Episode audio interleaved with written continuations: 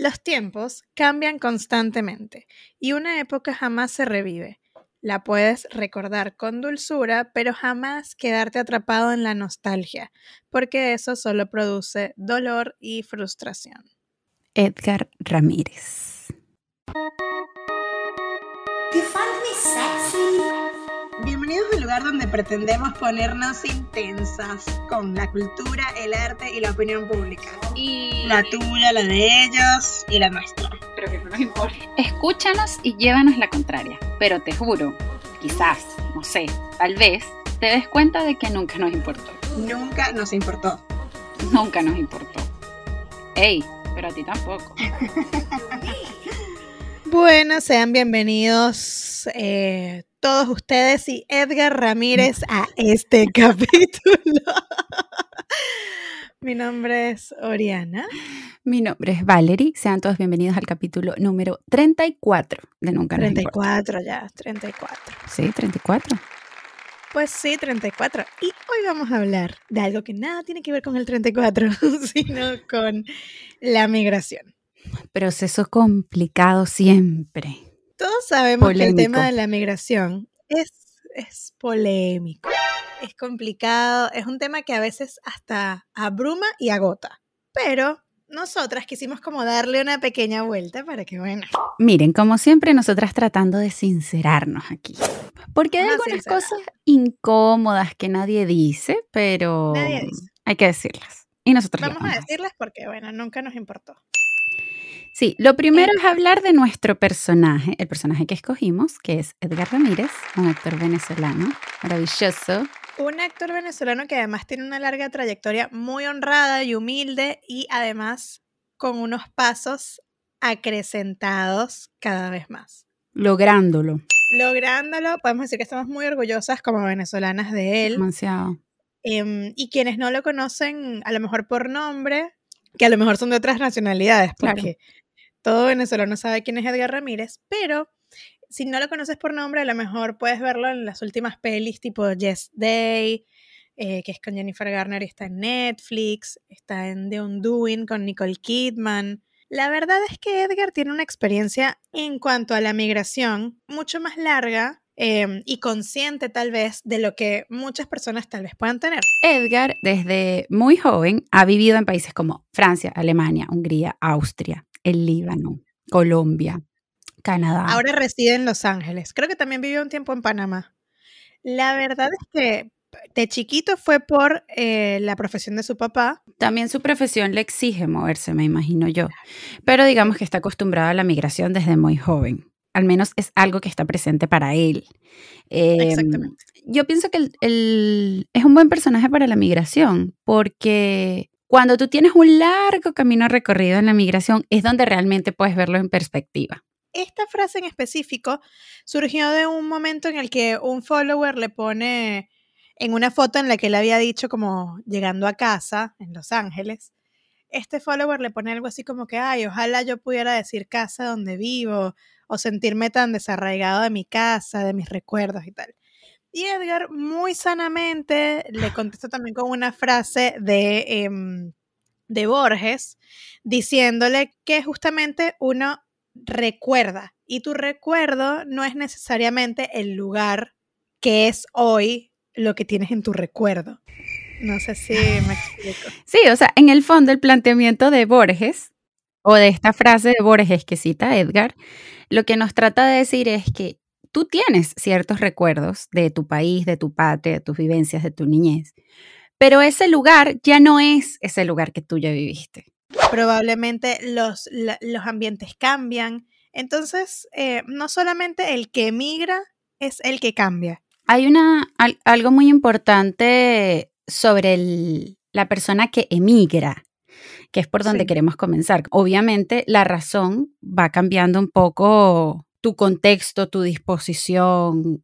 eh, ha- hay un montón de cosas emocionales ahí, pero, pero más allá de eso, el que migra tiene que entender que el mundo es muy dinámico.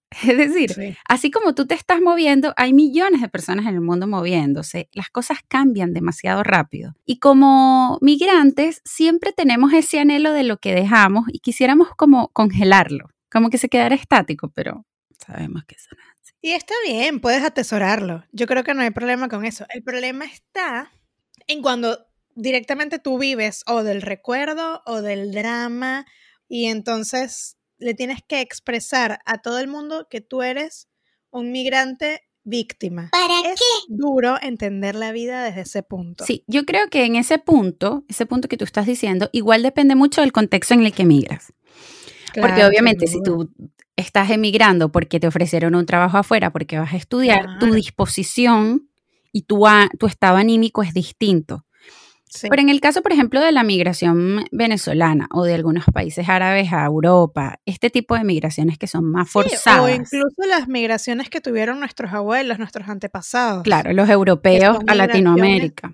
Claro. Claro, son migraciones posguerra, migraciones de Claro. pobreza, etcétera. El contexto hace que sean más sufridas. Por ejemplo, nos pasa con los venezolanos, a los que tenemos más tiempo de haber emigrado, los que llegan ahora recientemente. Tienen una actitud de víctima muy arraigada, pero porque además vienen sufriendo desde su patria. Ahora, aquí está lo complicado, porque nosotras en este punto no queremos juzgar, digamos, porque evidentemente es una posición que cada quien asume, ojo, porque la migración, más allá de lo complicado que se viva en el lugar en el que estás, siempre es una elección.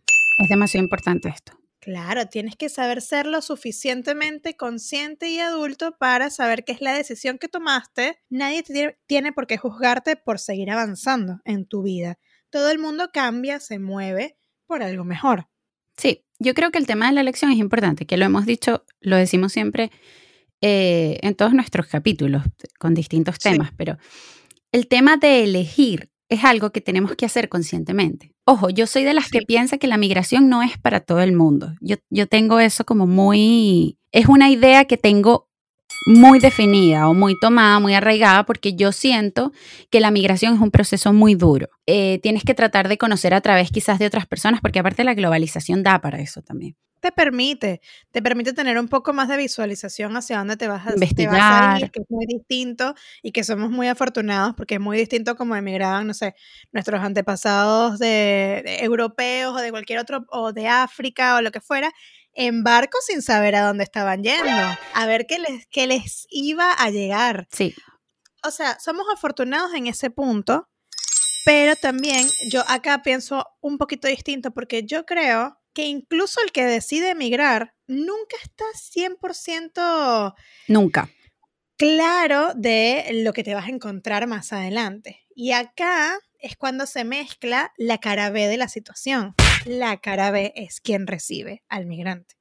Entonces, teniendo estas dos, estas dos partes, uno puede decir, el migrante no puede pensar todo el tiempo que el mundo gira en torno a él, porque, a ver, estamos en un mundo y tú eres el que estás moviéndote. Entonces, Claro. básicamente no gira en torno a ti. Y quien vive en el lugar que recibe, exactamente lo mismo.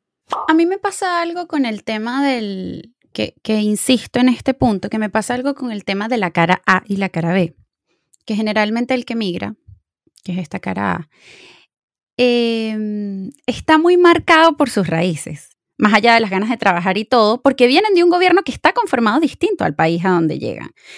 Los países, o la gran mayoría de los países a donde nosotros migramos, tienen jornadas de trabajo muy largas, muy duras, climas inclementes. Entonces, es, es duro porque finalmente tú partes de un lugar eh, a un mundo que es completamente distinto. O sea, que eso también es, si, si hacemos la relación con cualquier otra cultura, normalmente las sociedades ocultan ciertas cosas o no Sí. se habla de ciertas cosas y tal. Y es posible que cuando te mudes a otro país, en ese país sí se hable del tema o sea más, em, se expongan más cosas o a lo mejor el tema eh, legal, administrativo sea más claro y en, y en Claro. Venezuela o del país del que vengas no haya sido así. Entonces eh, te enfrentas a un montón de cosas que son dinámicas distintas con cómo manejarte con la misma ley que te chocan Claro. porque, bueno, no estás claro y eso evidentemente molesta a la cara B, que la cara B es la que te recibe y siente esta incomodidad de porque tú no te adaptas, amigo. Sí. Adáptate. Igual yo creo que hay una línea bien gruesa entre, ¿Qué tan gruesa? no, sí hay, Yo creo que hay una línea Bueno. gruesa entre tienes que adaptarte y la xenofobia.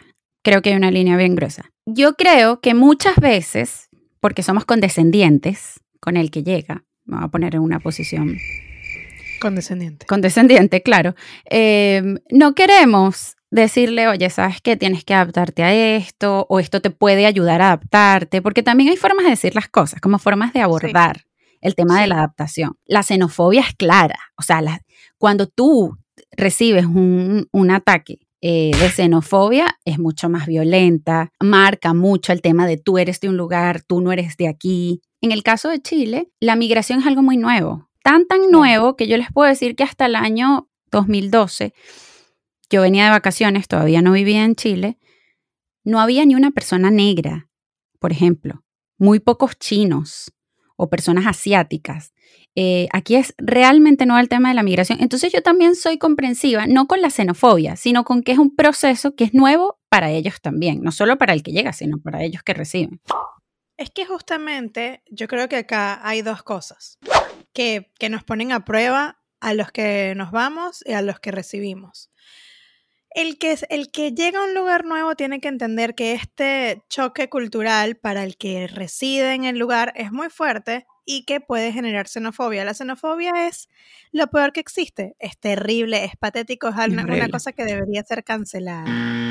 Sin embargo, tenemos que entender que ese choque cultural nos va a traer una postura que tenemos que tomar, sí o sí. O sea, tú tienes que saber que tú eres más que la xenofobia y que eres más que el poco entendimiento que tiene a lo mejor la persona que te está recibiendo. Y tú como persona que recibe la cara B del asunto, el residente, el, el nacional, digamos, el mundo es más grande que la ciudad a la que vives.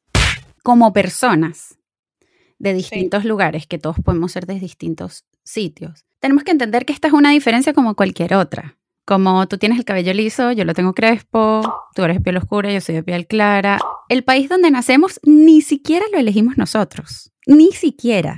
Eh, es decir, yo pienso que la, que la nacionalidad que uno tiene o el país donde uno nace, más allá de, de la nacionalidad, es algo tan, tan involuntario como la genética misma. O sea, tú no Y eliges. es hasta injusto. claro. ¿Por qué me condicionas? Porque ese es el tema. O sea, que es muy loco, por lo menos esa gente que nace en X país y no se siente de ahí. Claro, que hay mucha Y gente. Sí, necesita siempre reafirmar que no se siente de ahí. sí, sí. Es, es loco porque al final tú no eliges realmente dónde te crías, tú No. no, eliges esas cosas.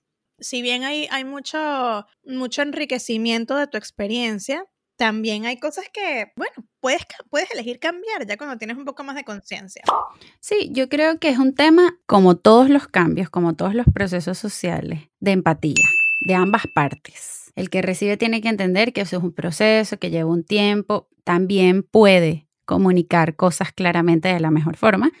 Y el que se va tiene que entender que es un proceso que desconoce hasta que lo vive, que era un poco lo que tú comentabas antes. Es como nacer de nuevo, de verdad. Emigrar es como nacer de nuevo, es como llegar a una tierra nueva, muchas veces aprender a hablar un idioma nuevo, todo nuevo, leyes nuevas, todo nuevo. o sea, Igual es fantástico si quieres cambiar de identidad y puede ser que quieras que ser. todo el mundo olvide quién fuiste. Y tú empezaste que... Ahora yo soy... Claro. Eh, eh, igual el pasado siempre vuelve, muchachos. Oye, pero no seas apocalíptica, yo creo que la gente puede... Así- Oportunidad de reinventarse, de ser quien Claro, te ser. pueden re- reinventar, pero las redes sociales, mira, la evidencia existe. Sí, tendrías que borrar bastante material hacia Tendrías atrás. que, mira, tendrías que bajar ese feed y que... Tendrías que crearte una nueva cuenta de Instagram. Claro, a lo mejor operarte la cara. Pero, pero sí es una linda oportunidad para empezar una nueva experiencia. O sea, de hecho hasta eso nos puede traer a nosotras que somos eh, migrantes. Las dos emigramos casi al mismo tiempo, em, con meses de diferencia. Y ya tenemos casi ocho años de haber emigrado. Lo más loco o lo, o lo que uno puede tomar como esto es poder decir, "¿Sabes? ¿lo volverías a hacer? Sí, yo lo volvería a hacer. O sea, yo volvería a emigrar. Duro, porque, porque no creo que es para emigrar cada dos años, o sea, a menos que decida vivir esa vida. pero yo creo que volvería a emigrar. Sí, yo creo que lo volvería a hacer. Más allá de decidir que volvería a emigrar, pero por supuesto que sí. No sé si me ofrecieran un trabajo en otro lugar. ¿Qué sé yo? Tantas, tantas razones. O, no sé, hay millones de razones por las que uno puede emigrar. Pero a mí me pasa un poco eh, lo que comentaba Edgar Ramírez, que a veces tú sientes que ya un espacio es tu casa. También. Em, yo, por ejemplo, de hecho quiero hacerte esa pregunta. ¿Tú volverías a Venezuela? O sea, ¿tú volverías a vivir en Venezuela? Esa pregunta es más loca, porque el que, ¿sabes qué me pasa? Sí. Que, que la primera migración es como la virginidad. Mira, ya eso tú lo perdiste. Y ya después de ahí todo fluye. Tú puedes irte mil veces. Esto es, Valerie, mm, este es un espacio en el que Valerie llama a la promiscuidad. No, no. Bien, esa es mi teoría sin fundamento. Mi teoría sin fundamento. Sí, fundamento. ¿Dije sin fundamento o no? No sé. No. Mi teoría sin fundamento es que la migración, la primera migración que tú haces, si es que haces varias, es como la virginidad. Tiene sentido. La, prim- la primera vez o, o el, el primer proceso, por así decirlo, puede ser duro, puede ser raro, es algo nuevo, como todos los procesos por primera vez. Eh, pero ya después que tú perdiste la virginidad migratoria, es más sencillo volver a llevar a cabo ese proceso. Pero, pero, mi pregunta es, Okay, ¿tú volverías a Venezuela? Porque eso es más duro. Pensar Mira, si tú te yo volvería a. Venezuela, yo volvería a Venezuela, pero no para vivir en Caracas. Y tal vez en una remota situación de vivir en la playa un tiempito. Pero un tiempito. Ah, ok. No lo había pensado tal así. vez en una remota situación de vivir en la playa unos seis meses. Ok, y eso ya. me gusta. Eso me gusta. Pero no, nunca volvería para, para quedarme atrás. Yo siento que eso ya no es lo mismo. Entonces, ese, ese aprendizaje lo, lo tengo y, y lo agradezco. ¿Tú volverías a vivir allá? Mm, Creo que no, porque me gustó la Venezuela que viví y ya no va a ser. Entonces prefiero conservar eso. Claro, total. Eso me pasa. Prefiero conservar intacto ese recuerdo, esa experiencia. Me encantaría ir más seguido de visita. Me encantaría. Eso sí. No sé si es un lugar en el que me sentiría cómoda 24/7, aunque la amo. Así que creo que no, no volvería. Para quedarme demasiado tiempo, no. Me gustó la propuesta de la playa. Me encantó. Sí, lo de la playa me parece lindo. Igual yo creo que lo que te enseña también la migración, y que creo que es algo positivo, es que te puedes encontrar en cualquier lugar. O sea, tú tienes que saber identificarte dejando a un lado dónde te criaste o lo que viviste en tu gran formación como persona, digamos, y poder dejarlo a un lado eh, para reconstruirte, entendiendo otras sociedades, es lo que te da la capacidad de poder, mira, yo en cualquier lugar voy a seguir siendo yo y en cualquier lugar voy a poder perseguir mis sueños. Nada, nada es, o sea, realmente un límite, bueno, el pasaporte, cosas de ese estilo. El pasaporte puede ser un El límite. pasaporte, cosas de ese estilo, eso sí es un límite, muchachos, no, ilegales no. Pero, em, pero entiendes a qué me refiero. O sea, Sí. el límite realmente de, de no, yo no me puedo ir a tal lugar, eh, te lo pones tú nada más. Sí. Sí, hay un temor, el que nunca lo ha hecho, siempre tiene un temor que yo creo que es comprensible a lo desconocido, Y como cuando siempre. lo vuelves a hacer también tienes el temor. Sí, tienes tus O aprensiones, sea, porque aparte ya sabes lo feo que se puede poner. se puede poner Se puede feo. poner feo, se los advierto. Lo que pasa es que como, Nada, nada que una copa de vino no pueda ayudarte a resolver, pero sí, porque se como puede migrantes pensamos siempre como en la proyección económica, el crecimiento económico, Ujú. qué sé yo, pero nunca pensamos en las consecuencias psicológicas de la migración. Se- Claro, que son se- más duras Durísimas. que cualquier se otra puede cosa. poner feo. Entonces, Se puede poner feo. uno sabe a qué se va a enfrentar cuando vuelves a migrar, uno sabe qué tan feo se puede poner. No voy a hacer otra analogía aquí.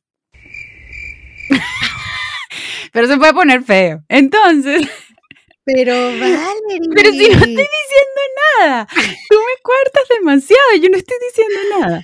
Estás diciendo cosas aquí No Entonces, yo lo que les recomiendo es que que no dejen que se ponga tan feo.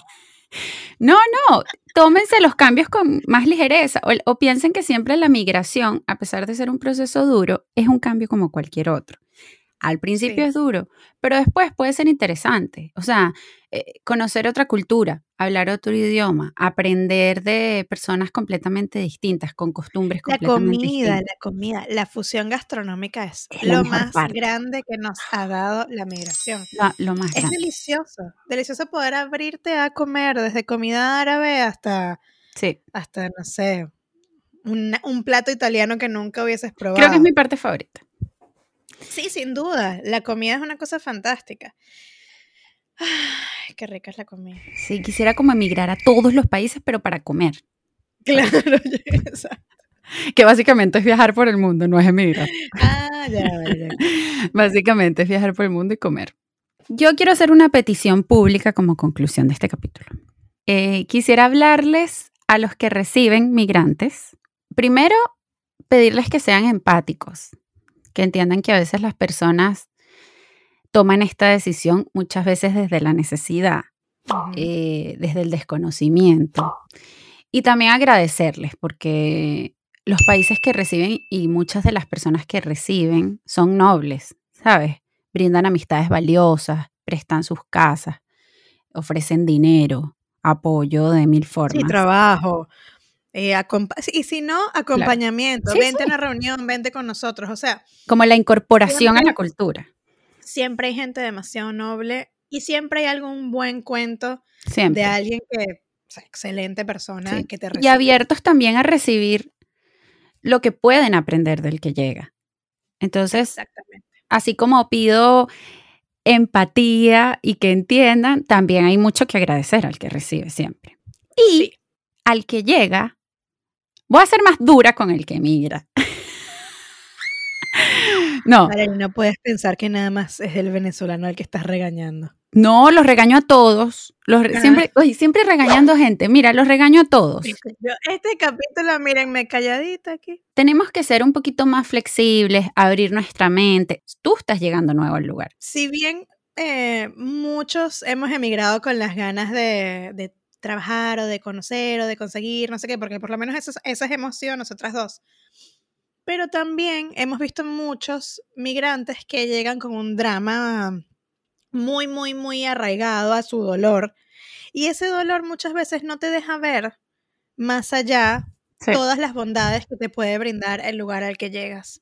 Entonces, no lo, no lo quiero decir como un regaño, porque cuando una persona está sumergida en su depresión, no se le regaña. Pero eh, sobre todo que entendamos que existen herramientas como la terapia, existen herramientas como grupos de conversación, Sí, propios amigos, eh, personas que ya han emigrado, a quienes les puedes preguntar, irte a un parque y sentarte y reflexionar y escribir, aunque nos parezca, eh, no sé, a muchos a lo mejor abrumador el hecho de que ¿para qué me voy a sentar a escribir? Sirve Sirve. Sirve mucho drenar lo que sientes, porque somos eso, somos una esponja que estamos absorbiendo y está sobresaturado de tanta emoción Total. que necesitas drenar de cierta forma para seguir aprendiendo del lugar en el que estás, de renovarte constantemente, porque las, las esponjas hay que renovarlas. Miren. O sea, aquí este capítulo es pura analogía. Así que bueno, a fluir, a vivir, a entender. Seamos más positivos. La vida, si no nos morimos mañana, nos quedan unos añitos, digamos. Entonces, Oye, sí, suicidio de nuevo. Todo La el tiempo. eh, pero bueno, júrame algo. Te voy a jurar. Ay, no. Ay, no, ya, por favor. Ya con su chiste siempre. Yo te juro que eh, siempre voy a llevar la migración, sea aquí o a donde sea que me vaya en algún momento, em, como un aprendizaje y una herramienta más que una dificultad. O sea, mi posición Sí. siempre es que la migración a mí me ha sumado muchísimo. Es gran parte de lo que soy y es un gran aprendizaje. Sí, tal cual. Y yo creo que mi juramento va por ahí también. Me gusta, de hecho, tu juramento es una cosa que engloba mucho también, tal vez, mi juramento. Ok, cuéntame de tu juramento. Mira, yo te juro em, que estoy agradecida con la migración. De hecho, estoy agradecida con el país que me recibió porque lo amo con toda mi alma.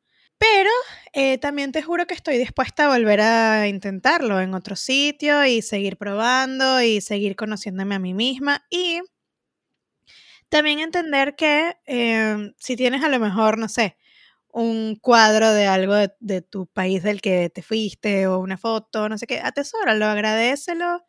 No hace falta aferrarse, la verdad es que para qué. Ni siquiera a la vida.